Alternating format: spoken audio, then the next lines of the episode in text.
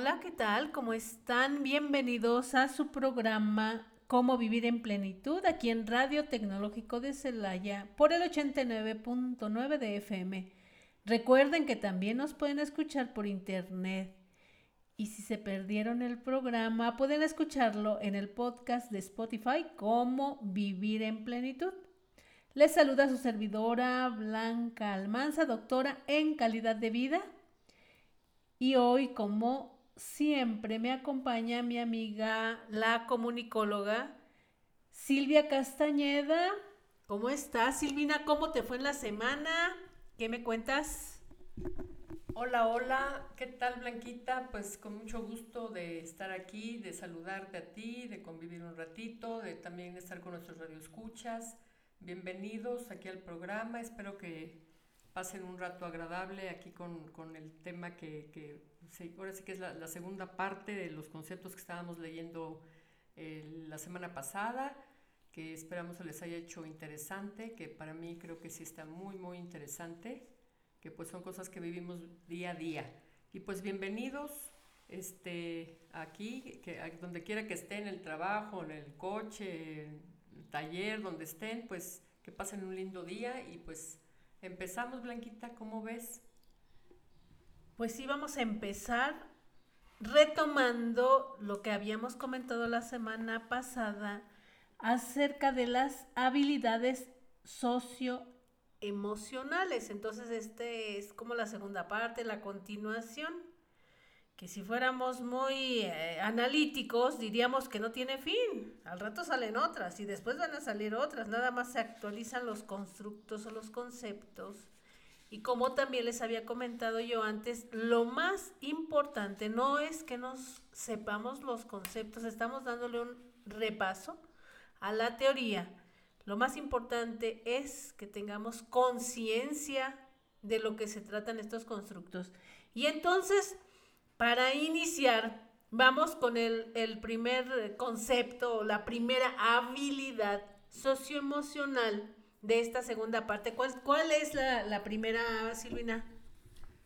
Sí, Blanquita, con mucho gusto. Mira, pues eh, ahorita vamos a hablar de, eh, a leer realmente, eh, a, checar el concepto, perdón, de lo que es la asertividad.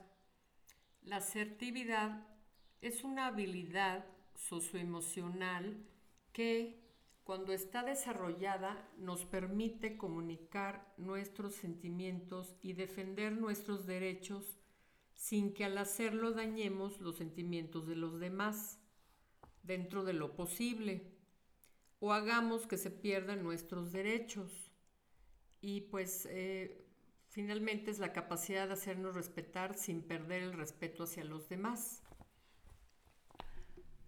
Sí, eh, eh, eh, ser asertivo en la comunicación, ya habíamos hablado algo al respecto de que conforme vamos describiendo más las habilidades socioemocionales, nos vamos a ir dando cuenta que unas van relacionadas directamente con las otras, o sea, todas, todas van hacia un tema muy emocional y muy de conciencia.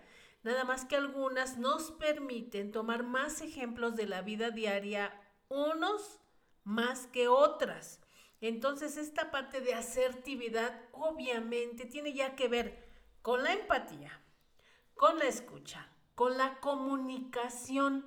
Si yo quiero ser asertivo y con la responsabilidad, si yo quiero ser asertivo o asertiva, no voy a ofender, pero para no ofender, a pesar de que haya algo que me moleste, requiero ya tener muchos temas emocionales muy autorregulados, muy autoconocidos. Entonces, al momento de ser asertivo con algo, puedo decir qué me molesta, qué no me gusta, sin ofender al otro, ¿no? O hay una técnica en este en gestal que se utiliza mucho, que tiene que ver con esta parte de la comunicación, en donde me hago responsable y digo así, cuando tú haces esto, yo me siento de tal manera. Me estoy haciendo responsable de lo que siento, sin embargo, estoy hablando de lo que a mí no me gusta. Entonces tenemos que aprender a comunicarnos asertivamente ¿cuál, es, ¿cuál sería la clave para entender si, si voy a comunicarme asertivamente o no? Obviamente que la clave es el objetivo. Tengo que tener muy claro mi objetivo.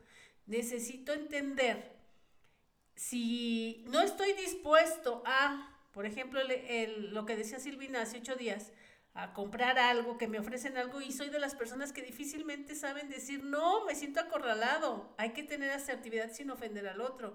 No, no me interesa o me estoy sintiendo muy presionada con tu sugerencia, estoy, me estoy sintiendo incómodo, este, de verdad me encantaría poder apoyarte, me encantaría comprarlo, sin embargo, ahorita no estoy en esta, en esta situación o mi situación no está como para, para adquirir eso que me ofreces, ¿no? No tenemos que ofendernos ni tampoco que ofender al otro. ¿Cuál, cuál sería la siguiente, Silvina? Sí, Blanquita, pues muy interesante, ¿no? La de asertividad, que eso sí es algo que tenemos que tener todos, pues como tú dices, muy como con mucho sentido común, ¿no? Este, sin ofender, sin ser agresivo, sin ser grosero. Me parece que sí es muy importante decir lo que, lo que quieres, lo que no quieres, sin que dañes a otra persona, ¿no? Pero bueno, nuestro segundo concepto es la resolución de problemas. Una de las habilidades socioemocionales más importantes es la de ser capaces de resolver problemas, es decir, analizar una situación en su vertiente tanto objetiva como emocional, y esto es para llegar a una solución lo más correcta y lo más viable posible. ¿Qué, ¿Cómo ves, Blanquita? Sí, fíjate que yo tengo ah, en, en algún escrito, en algún libro que escribí, yo eh, tengo un título muy estudiado que dice, no es lo mismo resolver que buscar soluciones. A mí me gusta más este concepto de abrirme a buscar soluciones. Creo yo, a lo largo de, mi experiencia laboral y personal, difícilmente algo se resuelve. Difícilmente algo se resuelve. Es más fácil solucionar. Buscas opciones. sí, claro. como que hay, eh, das, das pie a encontrar alternativas. Y cuando te aferras a resolverlo, es muy cerrado y haz de cuenta que si no le hago así, no está bien. Algo pasa en nuestra mente, en nuestro cerebro, que nos enfocamos tanto en resolver algo que no nos deja ver las otras opciones. te bloqueas. Sí, lo que pasa es que, que no ves que casi siempre, por ejemplo, es como, digo, ahorita se me, me, me, vino a la mente un ejemplo así como muy, como muy fácil, ¿no? porque lo escucho mucho. ¿Sabes que no voy a poder ir a la fiesta o a tal lugar porque no tengo carro? ¿No? O sea, si has escuchado a alguien que te dice, no, ¿qué crees que me quedé sin carro? No voy a poder ir a la fiesta. Entonces, ¿quieres resolverlo? Si me lo entregan en tal día, sí voy, si no, no. O sea, como si no hubiera otras opciones. Algo nos pasa en la mente que nos cerramos. Entonces tenemos que ver eso, ¿no? O sea, nuestra capacidad, esa parte donde dice de resolver, problemas, a lo mejor no propiamente resolverlos, a lo mejor buscar, soluciones. Ajá. sí, claro. no, o sea, no enfocarte en el problema, sino enfocarnos en las opciones y en las soluciones. Y para eso, ese ya es un proceso eh, que tiene que ver con lo emocional y con, pero con lo cognitivo más, o sea, esa capacidad de análisis y con lo emocional en este sentido de entender que hay muchas opciones, hay muchas opciones de cómo resolver una situación.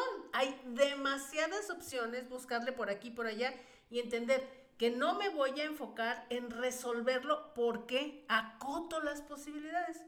Voy a acotar las posibilidades, voy a pensar, si no lo hago así, pues no se resolvió el problema. Es muy probable que esa misma situación, a mí me gusta mucho esa parte de buscar soluciones porque es muy probable que esa misma situación me la vaya a encontrar más adelante. Me lo voy a volver. Seguramente. En la vida, ¿cuántas veces algo se te atraviesa? No sé, muchas cosas, como tú dices, no, tienes el coche, se ponchó una llanta, se te acabó el dinero, este, no sé. Eh, a lo mejor te digo, si es una cuestión de salud, ahí sí, pues no hay mucho que buscarle. Te sientes mal, te enfermaste, pues ya.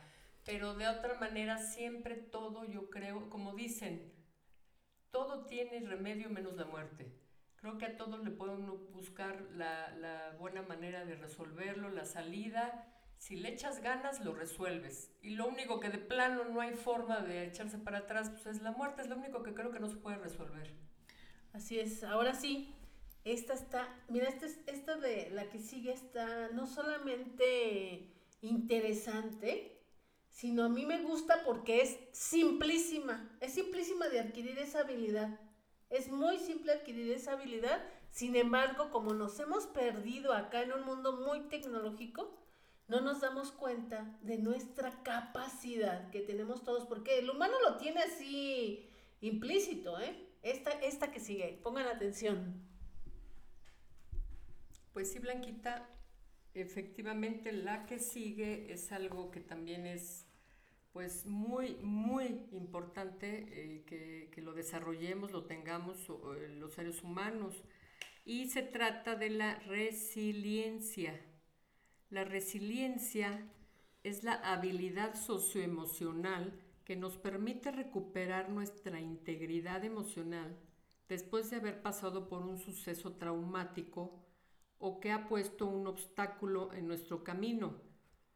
Es decir, la capacidad que tiene una persona de recuperarse después de una situación traumática, que eso, esa situación, la que haya sido, mm, o sea, que, que, pongas una especie de burbuja, de barrera, que ya no, o sea, que repele cualquier cosa traumática, mala o algún suceso desagradable que te hayas pasado. Y es de eso se trata la resiliencia que no dejes pasar. Sí, es esa capacidad que tenemos, se, es, ese término es de la física.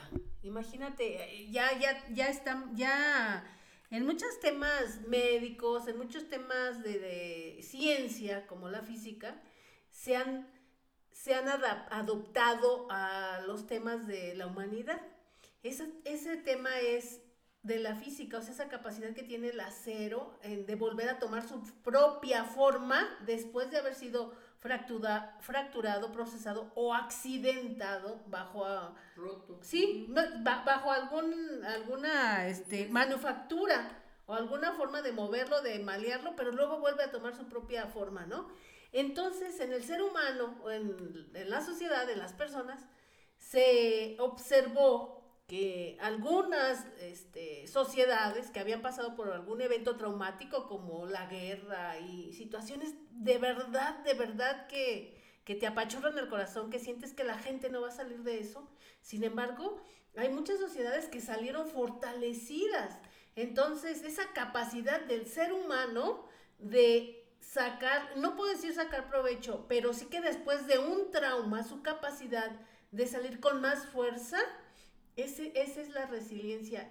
Lo más interesante y lo más bonito de todo, o sea, todos podemos ser resilientes, todos, todos, todos, porque está implícito en el ser humano, o sea, desde que un bebé nace se cae y lo se levanta con más fuerza, más decidido, sin miedo, está implícito en nuestra persona. Nada más que a lo largo de la vida, por una cosa o por otra, en, en nuestro desarrollo, en nuestra infancia, hay sucesos que no nos permiten ser resilientes. ¿Qué serían las cosas que, no nos permitan ser resilientes? Mira, si por ejemplo nosotros somos educados en una familia de personas que pues la verdad se dejan derrotar por un fracaso o son derrotistas o haz, cuenta que pierden la guerra antes de ir, no, no se va a poder.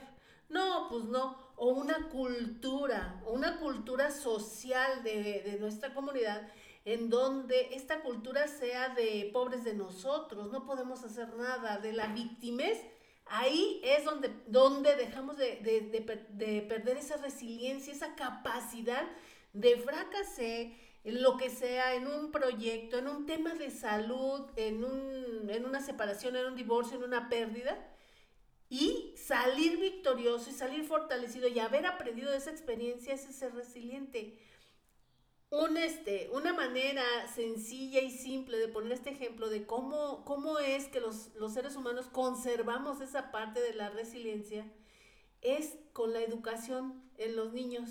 Antes parecía que se, era más evidente que éramos resilientes, que podíamos salir adelante a pesar de la adversidad. pero cómo era antes nuestra forma de vida. Esa resiliencia se, este, se desarrolla en la infancia con el apego a la familia, cuando el niño siente esa seguridad con el trato, con el tiempo. Un niño, por ejemplo, no se da cuenta, y a veces la mamá no se da cuenta, pero practica esa resiliencia, ¿sabes? Cuando la mamá lo deja, se va a trabajar, se va al mandado al mercado, ponle el, nombre que tú quieras. Cuando se va y se queda, ya sea con el hermano, el papá, el, el niño es muy apegado a la mamá porque tiene un vínculo cercano. Pero este niño llora o, no, o se incomoda o se siente este, abandonado cuando la mamá se va a lo que sea, te decía, a trabajar o no sé, a donde sea un compromiso. Cuando regresa, él ya fue capaz de ver que no pasó nada. O sea, sentí miedo, pero ya, ya regresó mamá. Lo solucionó. Lo, en su cabeza genera esas formas de aguantar, de tolerar, de soportar e, esa parte de él se construyó sin darse cuenta, claro que sin darse cuenta. Entonces él entendió, sin darse cuenta, que no pasaba nada, que está bien. ¿Sufrí? Sí. ¿Me sentí triste? Sí. Sin embargo, ya todo está bien. No pasó nada. El niño se empieza a construir de esa manera y se hace resiliente. Entonces, con esas pequeñas cosas, vamos desarrollando ese poder de reconstruirnos, de que a pesar de que sufrimos, no es la historia, no es el hecho, no es de que después si se va mi esposo, si se va mi hermano, si se va mi hijo, no, es el sentimiento y esa emoción que se queda grabada en nuestro cuerpo y en nuestra memoria, que cuando pasemos por otra situación de frustración, vamos a salir victoriosos. Entonces, tenemos que darle ese valor a los tiempos que pasamos educando a los niños porque eso les va a dar esa seguridad de que van a estar bien. ¿Cómo? Con las actividades de todos los días, con esa cercanía de hacerlos partícipes, participan y se sienten protegidos y se sienten seguros. Entonces, este, todos somos resilientes y todos podemos serlo, nada más tenemos que dejar de victimizarnos y de lloriquear por los rincones. ¿Cuál sigue, Silvina? Pues sí, Blanquita, muy interesante todo el tema de la resiliencia, porque pues sí, este, como bien dijiste, todo el mundo, eh, cuando ya te quedas como a la deriva, tienes que sacar de algún lugar la resiliencia para seguir adelante. Y así es. Desde niños, como tú dices, todo el mundo tiene que tener esa habilidad. Pero bueno, el siguiente es la colaboración. La colaboración es la habilidad socioemocional que nos permite relacionarnos con otras personas que persiguen nuestro mismo objetivo para así, para sí.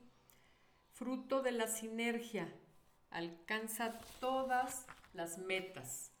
La sinergia, pues sí, de, de unirse a tratar de llegar a, un fin común, eh, y eso es importantísimo, este, estar con una persona con un grupo o con lo que sea y formar sinergia para poder eh, entre todos, digamos de alguna manera, pues trabajo en equipo o algo así, eh, eh, llegar a, tu objetivo, a tu finalidad. Sí, sobre todo cuando hablamos de asuntos laborales, de trabajo, hay muchas formas, recuerden, de, entrenar la colaboración. Recuerden lo que les he comentado en otras ocasiones. La casa, nuestra casa, nuestro hogar, es un laboratorio. Las tareas domésticas son un entrenamiento para la vida laboral.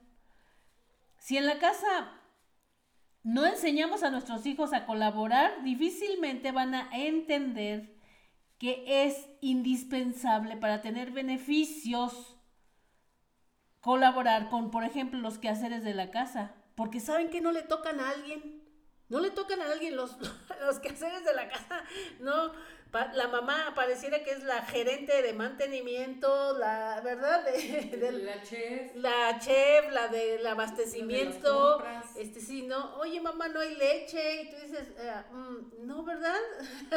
si no pagas la luz, pues también se acaba la luz. O sea, cuando vivimos en un, en un este, en una casa, es colaboramos todos, porque todos, a todos nos gusta el orden, la limpieza, a todos nos gusta comer, a todos nos gusta dormir a gusto. Entonces es un trabajo colaborativo. Cuando hay ciertos acuerdos, o a pesar de que no haya ciertos acuerdos, que se dé por hecho que la mamá este, se quede en la casa, ella asume a lo mejor esa parte del trabajo, de los deberes de, domésticos, pero no quiere decir que porque te tocan, es porque esta parte yo la puedo hacer y ustedes me pueden colaborar o todos podemos colaborar, pero de verdad que es el colmo que a veces las mamás seamos las primeras que no ponemos orden en eso, que trabajamos, o sea, trabajamos fuera de la casa, que llegamos a la casa y todavía trabajamos y todavía les tienes que rogar para que te ayuden a que laven los trastes, a que tiendan su cama. No, de verdad, los quehaceres de la casa, déjenme decirles que es un tema de sobrevivencia, es de sobrevivir. Hombres y mujeres, no unos van a sobrevivir más que otros. No es un tema de que alguien sea mujer o hombre. No, género, no, no, es, es de que pues todos comemos, Silvia, o sea, si comes, si tú comes, pues enséñate a hacerte que el huevito frito, que hacer de la leche, ¿no? Porque antes, este, antes de que eh, yo te digo que siempre me recuerdo así como yo, como abuelita, ¿no? Obviamente que las mamás eran más dedicadas a la casa, su trabajo más era este, hacia el hogar y esas actividades.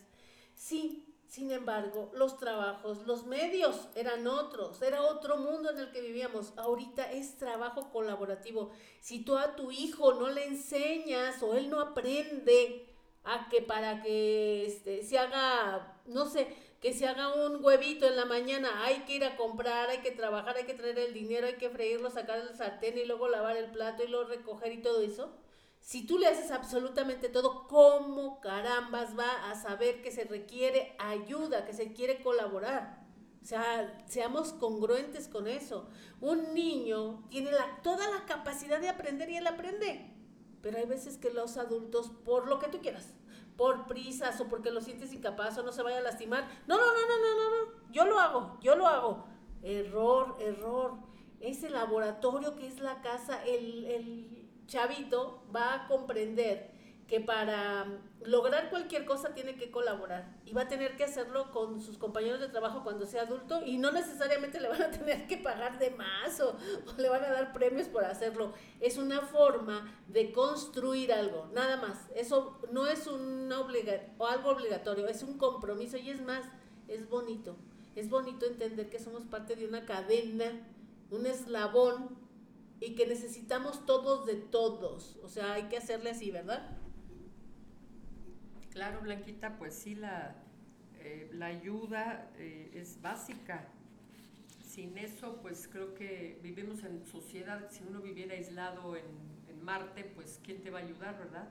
Pero cuando vive uno en sociedad, en familia, pues todos tenemos que poner un granito de arena.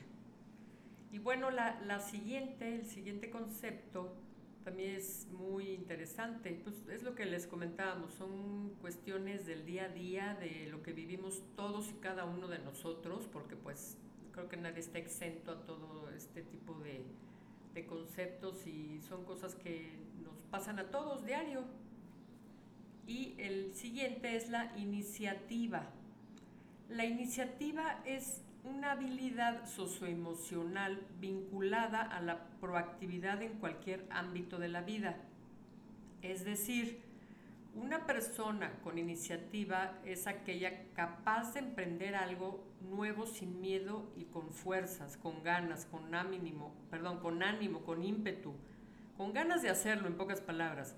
Algo que se aplica tanto en lo laboral como en lo personal, como les decíamos, en, en tu casa, en, la, en el trabajo igual, cualquier cosa que tú ves que está mal, que se está cayendo, que lo que sea, pues hay que tener siempre iniciativa y no ser como un mueble que nada más estás sentado, vas, trabajas y eres un androide de alguna manera. La iniciativa es bien importante porque tanto en casa, con amigos, en el trabajo es importante, muy importante y pues hay que desarrollarla y sobre todo ponerla en práctica, ¿no, Blanquita? ¿Cómo cree? ¿Cómo ves? Sí, no, no, no, es que, es que de verdad que hay veces que hasta es incómodo, ¿no? es incómodo tratar con personas que no tienen ni un gramo de iniciativa. De verdad, ¿ves? ¿ven que se está cayendo la casa? Me acuerdo que este, mi hijo, sin iniciativa, me decía así, no, los adolescentes tienen poca, ¿eh? tienen poca, hay que darles instrucciones. No quieren desarrollar no, aparte. No, tienen poca, hay que estarles aventando casi, ¿no? Me, a lo lejos veía al perro y decía, el perro se está, está destruyendo una gorra, ¿eh? Ay, también está destruyendo unos calcetines, ay, los está destruyendo. Y yo como que, como que sí dije, bueno, ¿y si se los quitas? ¿Y si vas a atender? Parece que están tocando la puerta, ¿eh? ¿Quién sabe como que están tocando y acostado, ¿no? O sea, no hagan eso, tengan iniciativa. Una persona con iniciativa cabe en cualquier lugar. Claro. Para esta parte de trabajo colaborativo, trabajo en equipo y de iniciativa, yo en mis cursos que doy, en un taller que, que les hago, y ahí me doy cuenta, ¿eh? O sea, los, los pongo a hacer una comida, una comida, una receta, una comida, lo que sea. Entonces, este, me doy cuenta del que se queda nada más ahí viendo, esperando a que hagan la comida, ¿no? Pues y la, sus frases célebres son, ay, no, yo ni sé hacer nada de eso, yo no sé cocinar, ¿no? Ahí es donde tú empiezas a, a darte cuenta de la iniciativa que, que tiene cada quien para desarrollar cualquier actividad, porque estamos en un nivel de subconsciente y actuamos en consecuencia sin darnos cuenta que esté el otro lado de la moneda también, ¿eh? No, no, no, no, no. No, cuando estás en un desarrollando una actividad, sobre todo de alguna especialización de lo que sea, preparando, no sé, un proyecto, diapositivas o un tema de construcción, híjole, no hay peor, no hay peor cosa que un, un este, no, para, ¿cómo diré para que no suene feo? Un tonto, un, un ignorante, un algo. Falta un tonto, también, no, no, no, un tonto con iniciativa. Ah, Ay, no. Y llegas y ya, y echó a perder el asunto, ¿no? sí. Tenía- Incendia la cocina Ay, o sí. algo pasa así, ¿no? no, un ignorante, un tonto, para que no se se oiga feo, con mucha iniciativa, dices, ¡ay, no! ¿Por qué lo hiciste? Me hubieras esperado. A mí sí me ha pasado, ¿eh? Sí me ha pasado. Dices, ¿qué? ¿Qué pasó aquí, no? ¿Cuál sigue, Silvina? Sí, Blanquita, efectivamente es, eh, digo, a todos creo que nos ha tocado ver una cuestión, una persona sin iniciativa es horrible, pero, con yo creo iniciativa. que, sí, yo pienso que, que también son ganas de, de algo, o sea, como que es gente que a lo mejor está como como aplatanada, no sé, raro, porque pues eh, digo, es bonito tener energía y si vas a, a un campamento, a una comida, lo que sea, que hay que sacar sillas o poner la mesa, los platos, lo que sea, no, pero como tú bien dices, hay gente que de plano se sienta y le vale gorro y se queda viendo y, y- y todo el mundo pues haciendo, subiendo, bajando y no es capaz de bajar cosas del coche, de meter, de poner un banco, una silla, no, nada. Entonces, pues ojo con eso, por favor, este, denle on a su iniciativa, no estén, no estén en off, ¿verdad? Ajá. Pero bueno, ahora nuestro siguiente concepto también es muy importante. Se, eh, se trata de la perseverancia. La perseverancia, también conocida como tenacidad, es la habilidad socioemocional que nos permite seguir luchando por nuestro sueño a pesar de todos los obstáculos con los que nos podamos encontrar en el camino. Casi para todo se requiere ser perseverante, es como entrenar algo hasta conseguirlo.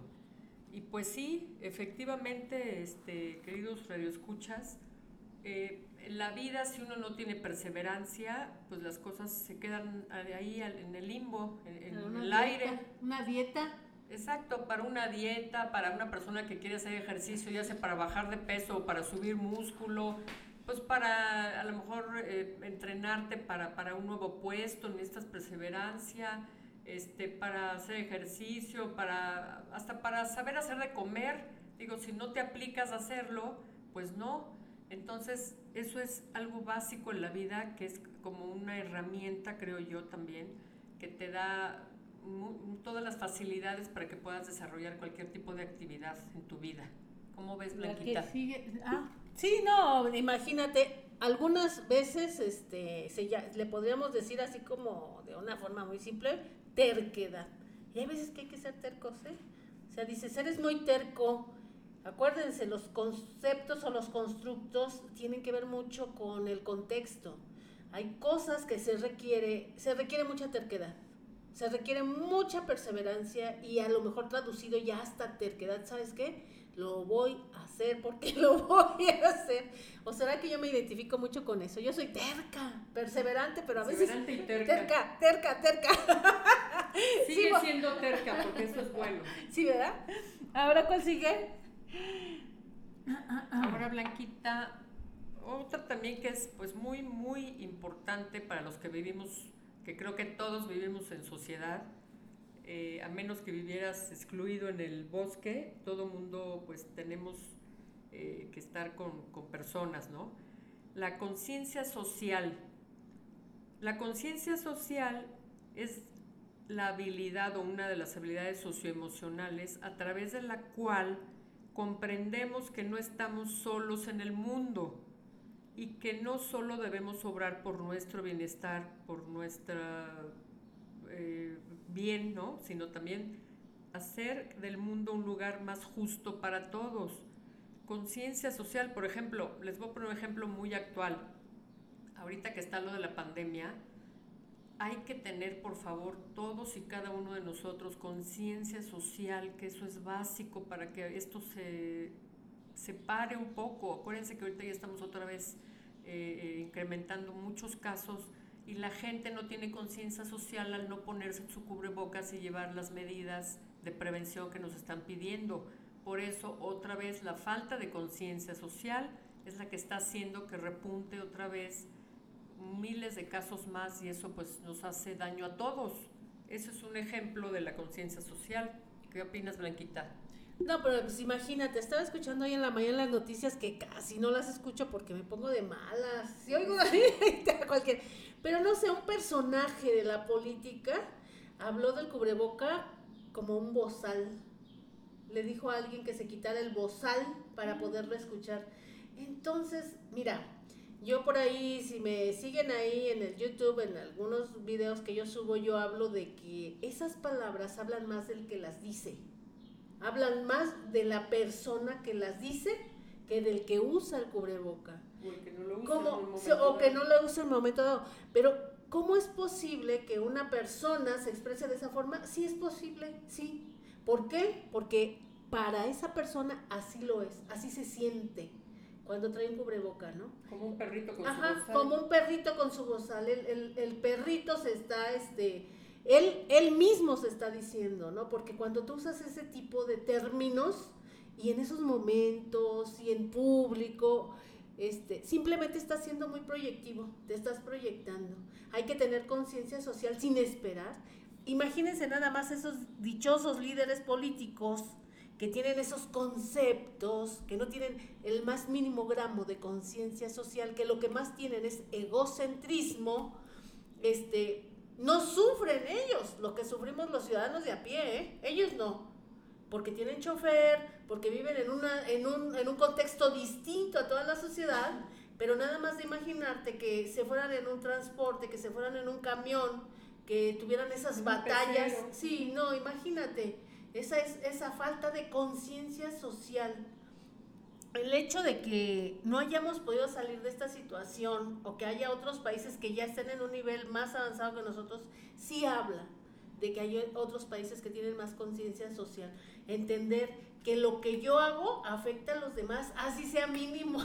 O sea, si yo no traigo el cubreboca, afecto a los demás, así sea una situación que no es debido a muerte, pero afecto a los demás. Hay que tener conciencia social en todo lo que yo haga. Y tiene mucho que ver, ¿sabes qué también, Silvia?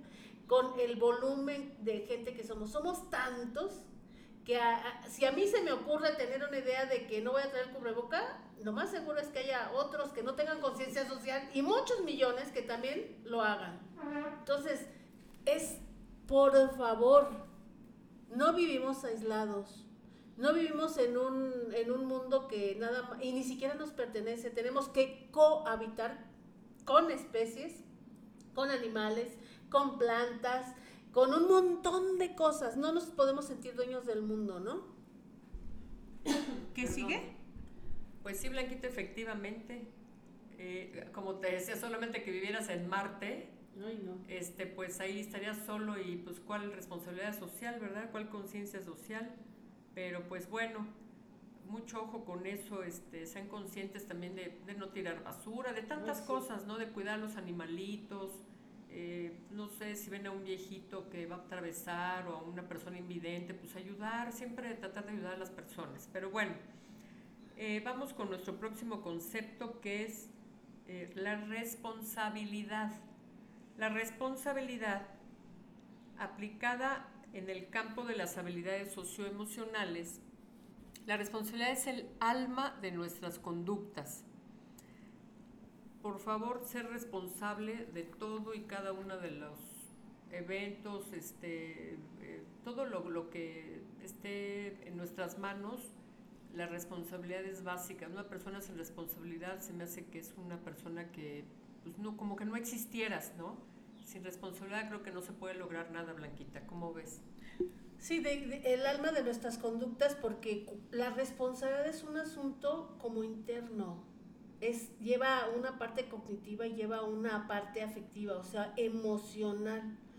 Esta, la responsabilidad, por eso a mí, a mí sí me gusta mucho hablar de esa alma de nuestras conductas, porque si está trabajando, si está prendido ese foco de la responsabilidad, vamos a actuar en consecuencia y vamos a actuar en consecuencia casi en automático. Si yo entiendo y me adueño de lo que yo haga va a repercutir de algún modo en la vida de los demás, de mis hijos, mi familia o mi comunidad, seguramente si tengo esa conciencia no necesito que me digan qué hacer no requiero que me digan, no tienes la basura, cuida el agua, cuida la energía eléctrica, cuida los árboles. No lo necesito. ¿Por qué? Porque está implícito dentro de mí. Está esa luz prendida, ese foco que tiene que ver con la responsabilidad. Y sabes, este, en los talleres que yo doy, en los cursos, me dicen mucho, y si es así, ¿eh? Eh, me dicen, pues vamos a tener que aprender a hablar otra vez. Pues sí, se desaprenden unas cosas y se, aprenden otras. Un indicador de alguien que ya pasó por un curso de este, desarrollo humano, habla en primera persona, esa, esa, esa persona me habla de su responsabilidad. Un ejemplo, por ejemplo en el trabajo. Se deja de hacer una actividad por lo que quieras, no se mandó un reporte, no se mandó lo que sea te encuentras con respuestas como esa, es que a mí no me dijeron. Tache, respuesta super tache, mala respuesta es no pregunte, no pregunté. Cuando te están capacitando para un puesto, siempre debes de hablar en primera persona. No pregunté, se me olvidó, me, este, tuve un error. No jamás decir como esos políticos raros que están aquí ah, de moda, que ahora resulta que toda la responsabilidad es de todos. Cuando yo estoy en el balón, eso es ser irresponsable. Si tú trabajas en una empresa, no importa que esté mal, pues te contrataron para entonces ahora hacerlo bien. Do it. Hazlo bien, hagámoslo bien, ser responsable y olvídate de decir, es que no me lo entregaron, es que no me dijeron, no me pasó la copia, nunca me dijo, pues no pregunté, simplemente eso. Hay que hablar en primera persona. La la persona que no tenga esa capacidad o esa habilidad que no la haya desarrollado es irresponsable. Echarle la culpa a los demás, a los del pasado, y todavía descalificar, ¿no? Se habla como si los otros fueran los inútiles y yo fuera un buenazo. Eso es el colmo, es el colmo porque todavía es peor. Estás dando a entender que tú eres muy bueno y los otros eran muy malos. Pero ¿qué creen? Estamos las personas que sabemos del tema y nos damos cuenta que son irresponsables. El que es responsable lo hace independientemente de que los otros lo hagan mal. Así de fácil. Pues sí, Blanquita, efectivamente es eh, como que la gente que no cumple con su responsabilidad es muy dada a echarle la culpa a los demás. No me dijeron, no me advirtieron, nadie me puso alerta pero pues pretextos, esos son pretextos, que pues la verdad no, no viene al caso. Cuando tú sabes que hay que hacer algo, hay que hacerlo. Ahora sí que hay que hacer las cosas, tengo que hacer lo que tengo que hacer cuando lo tengo que hacer, punto, no hay de otra, ¿no? Pero bueno, Ojo con esa responsabilidad. Pasamos a nuestro próximo concepto que es también muy, muy, yo creo que todo el mundo lo, lo hemos aplicado en algún momento de nuestra vida y es la compasión, aplicado o sentido, ¿no? La compasión es una habilidad socioemocional que se desprende de la empatía y que consiste en que cuando vemos a alguien sufrir, nos invade un sentimiento de tristeza que nos impulsa a remediar su dolor, su dolor, perdón, o, pues ayudarlo, este, apapacharlo, cobijarlo, como quieran decirlo. La compasión, pues creo que todos y cada uno de nosotros la, tenemos implícita como ser humano y pues en algún momento seguramente hemos tenido compasión por algo, por alguien o por algún animalito, por lo que quieras. Eh, seguramente ustedes lo han sentido igual que yo, igual que Blanquita, que todo el mundo, y es algo que pues también es, pues que está con nosotros día a día, yo creo. ¿Cómo ves, Blanquita? Sí, no, ¿sabes cuándo es cuando últimamente lo hemos visto muchísimo? de verdad que te da, te sientes, este, híjole, sientes mucha compasión, por ejemplo, con los temas de los migrantes, con los temas de los niños, este, que tienen esta situación de que no hay, ay no, de que no hay este, medicinas para sus tratamientos del cáncer, es doloroso, es doloroso porque, híjole, no, no, no, se me hace imperdonable, ¿eh? Debe de haber un sistema, no los papás ir a, ir, a investigar en dónde está el medicamento, que en los almacenes, que no sé qué. Pues es un sistema. Los papás no tienen ni qué sufrir, es demasiado ya sufrimiento por lo que están pasando.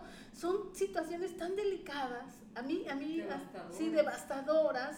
Eh, una situación así acaba con familias enteras y se tienen que tener una fuerza y sacarla yo no sé de dónde. Entonces, híjole, no, hay que ser muy compasivos, no críticos, de verdad ahí sí no. A ver, ¿cuál sigue? El liderazgo, creo, ¿no? Sí, Ajá. efectivamente, pues sí, el liderazgo es una, pues bueno, obviamente el propio nombre lo dice, ¿no? Liderear algo es el, que pues eh, toma la batuta, ¿no?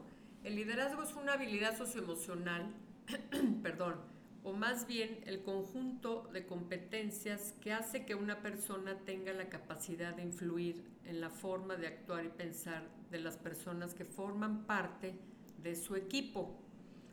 Y pues eh, ustedes lo saben, eh, una persona, un buen líder es aquel que lleva eh, a, su equipo, a su grupo, a, un objetivo y, lo, lo, ahora sí que no, no, es propiamente que no manipule, sino que los, los motiva, los, lleva, los encausa a cierto fin en común.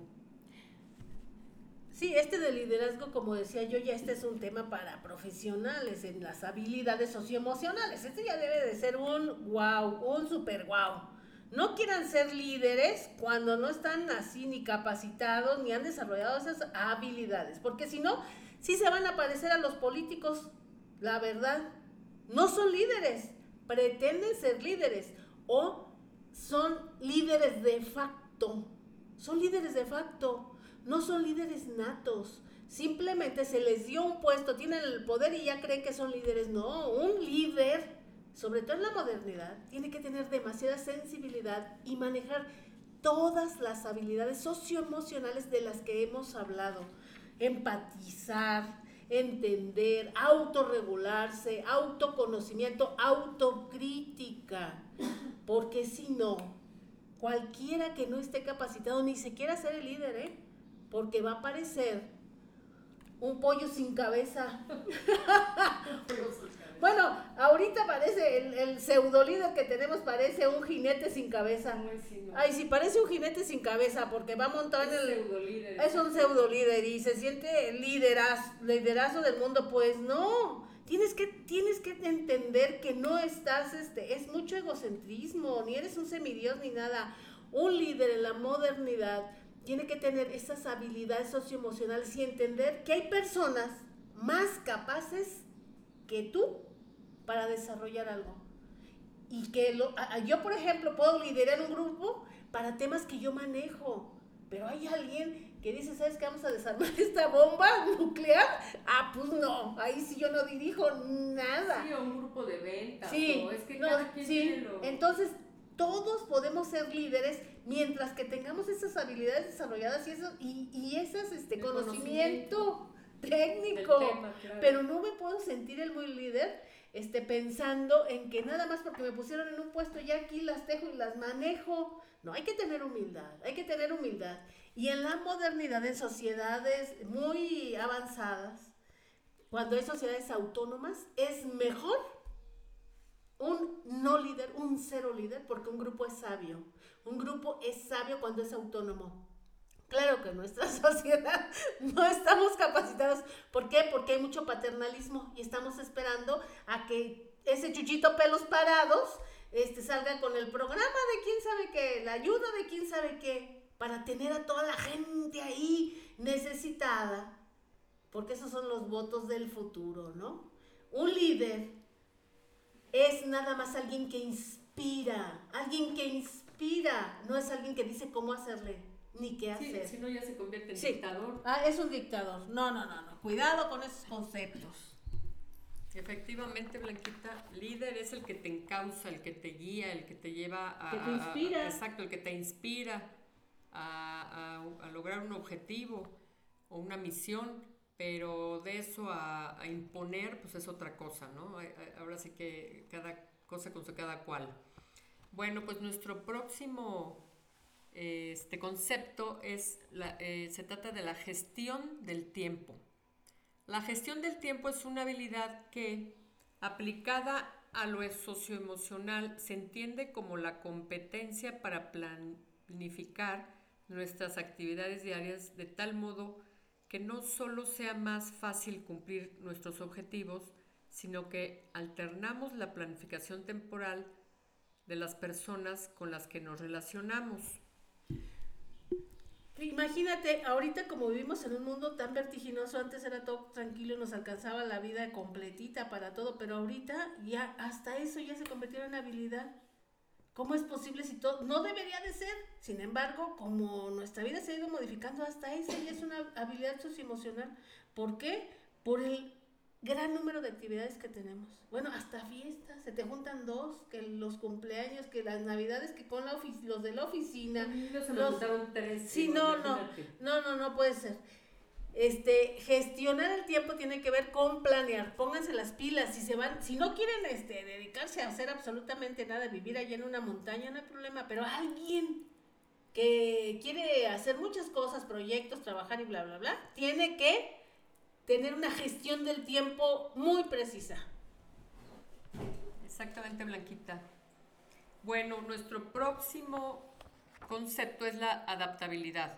La adaptabilidad es la habilidad socioemocional a través de la cual somos capaces de ser flexibles ante los cambios.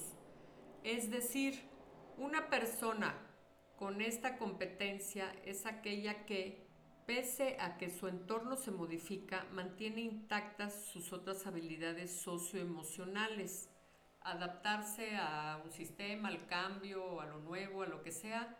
Finalmente, pues creo que todos en algún momento nos hemos tenido que adaptar o nos tenemos que adaptar en la vida. Sí, ahorita tenemos el ejemplo de la pandemia, ¿no?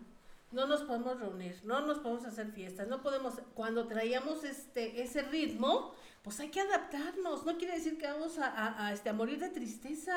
Hay que, primera parte, entender que no es porque alguien diga, es porque tengo conciencia social de que, de que eso me va a afectar a mí y va a afectar a los demás. ¿Qué tengo que hacer? Hacer reuniones con cuatro personas, hacer reuniones con dos personas o no hacerlas o hacerlas virtuales. Simplemente entiendo y me adapto. Entre más me resista, peor me va a ir. Pues sí, Blanquita, efectivamente. Nuestro próximo concepto es la organización, muy importante también. La organización es una competencia que en el ámbito de las habilidades socioemocionales se entiende como la facultad para planificar nuestra vida o nuestro trabajo, cosa que facilita no solo la consecución de objetivos, sino el bienestar emocional, tanto propio como de los demás. Organización ante todo, diría yo. Ay, sí, la gente desorganizada. Ay, la gente desorganizada. ¿Sabes qué pasa con la gente desorganizada y te das cuenta? Siempre tiene una urgencia para algo. Ay, ¿sabes qué? Ay, ay, esto. Ay, ¿qué crees que no sé qué? Yo puedo decir esto. Bueno, al menos en, el laboral, ¿no? Cuando con la gente que yo trabajo. Este, a mí si alguien me sale con sorpresas y urgencias, lo único que me da a pensar es que no hace su trabajo. Aquí no debe haber urgencias, no puede haber urgencias. No es que absolutamente, eh, puede haber urgencias, pero excepcionalmente, pero no todo es una urgencia. ¿Por qué? Pues porque todo tiene un continuo, todo tiene una continuidad. Y también soy enemiguísima de que la gente se lleve el trabajo a la casa, que no me alcanzó el día, que no sé cuánto. No, no, no, no, no. Las personas tenemos muchos mundos. Y definitivamente, si somos organizados, le dedico el tiempo que le tengo que dedicar a cada cosa, ¿no? Entonces, Pónganse las pilas, chicos, y organicémonos. Exactamente, muy importante. Pues nuestro siguiente concepto es pensamiento crítico. El pensamiento crítico es la habilidad socioemocional a través de la cual somos capaces de analizar tanto nuestra realidad como la que nos rodea y transmitir formas de mejorarla pensamiento crítico es bien importante también, Blanquita. Sí, no, no se malentienda, ¿eh? No, que, no es, se trata, es un pensamiento crítico, no que seas crítico de todo. Hay gente que dice, no, lo que pasa es que yo me fijo en muchas cosas, observo muchas cosas. No, esa gente destruye, destruye, ve lo malo en todo. Crítico es, ¿sabes qué? Entiendo que esto, me observo que aquello crítico no quiere decir incluso que tengas que decir cosas este, negativas de algo. Crítico constructivo. Ni siquiera, ni siquiera constructivo. O sea, una crítica es hasta cuándo ves algo favorable. Esa es una crítica. ¿Sabes qué? Esas partes cuando se dijo esto, cuando se habló de esto, funcionaron muy bien porque esto, ese es un pensamiento crítico. Es estar este, siempre observando y no necesariamente destruyendo. O sea, que no se confunda, ¿eh? Exactamente, claro que sí, Blanquita. Y bueno, nuestro muy importante y último concepto, vamos a comentar de la sensibilidad cultural. La sensibilidad cultural es la habilidad socioemocional a través de la cual somos capaces de abrir nuestros ojos al mundo, pues ampliar nuestro panorama en general, ¿no? Sí, entender que no, no es, mira, yo creo que para, para, para tener esa sensibilidad cultural es muy importante tenerla con nuestra propia cultura. Amar nuestras propias costumbres, nuestras, sí, nuestras raíces, nuestra, nuestras, nuestros hábitos, nuestra comida. Ese es el principio y entender que así como nosotros las tenemos, hay otras culturas y que no necesariamente tienen que ser iguales que nosotros. Cuando uno viaja, a mí me gusta mucho seguir con esa, con esa este, capacidad de explorar, ¿no? Aún aquí en el país, ¿no? Aún aquí en el país este, me gusta ver esa capacidad, esas formas de expresión tan distintas, ¿no? Acabo de ir a, Puebla y está cerrado un templo ahí en Cholula. Entonces, este, solamente había una peregrinación exclusiva para un grupo de, de una comunidad y a los turistas no los dejaban entrar. Entonces, como que sí nos sentimos así como un poquito relegados porque no nos dejaron entrar a ver el evento, pero también lo entendí y me gustó. O sea, me gustó que haya ese respeto, ¿no? A esa cultura, ¿sabes qué? Son sus costumbres y no tenemos por qué nosotros a fuerzas querer invadir, ser invasivos, porque no estamos entendiendo de qué se trata y no es un circo, es algo que tiene que ver con una creencia, ¿no? Entonces, aún aquí mismo en el país hay muchas cosas que hay que darles ese valor y amar esa cultura para poder entender las otras culturas y ir con ese con esa este, apertura de decir, oye, qué padre que le hagan así, oye, qué bonito que le hagan así, oye, qué bueno que sigan, sigan teniendo esas, esas facilidades y que se les dé, que se les respete, ¿no? Entonces, en la medida en que nosotros amemos nuestra cultura, es casi lógico que los demás, sí, que los demás se van a, se van a fijar en, en, nuestra, en nuestra cultura pero nosotros somos el principio. Si no las respetamos ni nosotros, híjole, no, o sea, perdón, pero hay veces que, con esas ganas de, de, rebelarse o de manifestarse, entiendo a veces tanto coraje que hay, pero a mí sí me duele el algo, me duele el algo cuando veo esas pintas en monumentos. Ay, no, no, no, no, no, no, por favor. O sea, eso habla de nuestro no amor a nuestra propia cultura. Entiendo que, que se quiere llamar la atención, entiendo la frustración, pero hay otras formas. Creo que hay otras formas en las que nos podemos manifestar, porque hace cuenta que te te haces el harakiri, o sea, tú mismo. Es una autodestrucción porque son, es lo tuyo, o sea, eres tú mismo, es tu mismo lugar, es, donde, vives. Bueno, entonces esta fue la segunda parte. Pueden haber muchas otras partes, vamos a seguir explorando. La semana que entra vamos a hablar de un tema muy actual y muy candente. Pero por hoy, eh, este, hasta ahí vamos a dejar estas habilidades socioemocionales. Y Silvina nos va a compartir la frase, la frase del día de hoy para que nos quedemos con ese sabor tan dulcecito. A ver, Silvina, ¿cuál es la frase? Pues sí, me despido, que la pasen bonito, bonito fin de semana. Nos escuchamos la próxima semana. Pues la frase de hoy es, a veces no se tiene el viento a favor y la única opción es seguir remando. Ojo con eso, se los dejamos ahí para que lo piensen. Sí, platíquenlo. Cuando escuchen algo, agárrenlo de tema para la sobremesa, para el fin de semana y compartan. Y también los quiero invitar a que nos sigan en las redes sociales del canal de YouTube cómo vivir en plenitud canal. Ahí le ponen este en el YouTube así, le tienen que poner cómo vivir en plenitud canal. Y por favor, suscríbanse. Necesitamos de hacer de esto un movimiento. Suscríbanse, denme muchos likes, por favor, por favor. Ahora sí que me urgen, ¿eh? Me están urgiendo. Y si no alcanzaron a escuchar el programa o alguien se le olvidó o tuvo que bajarse del carro o salirse por ahí a la tienda o algo, recuerden, también está en el Spotify, Cómo vivir en plenitud. esperamos que todos, pero todos, tengamos esa apertura y esa capacidad de entender que el compromiso de Silvina y mío es compartir este conocimiento, compartir este conocimiento, pero no solamente para que se quede hasta ahí, necesitamos entre todos construir una nueva sociedad a falta de líderes, creo que podemos ser una sociedad más autónoma y más consciente. Hasta la próxima. Bye bye.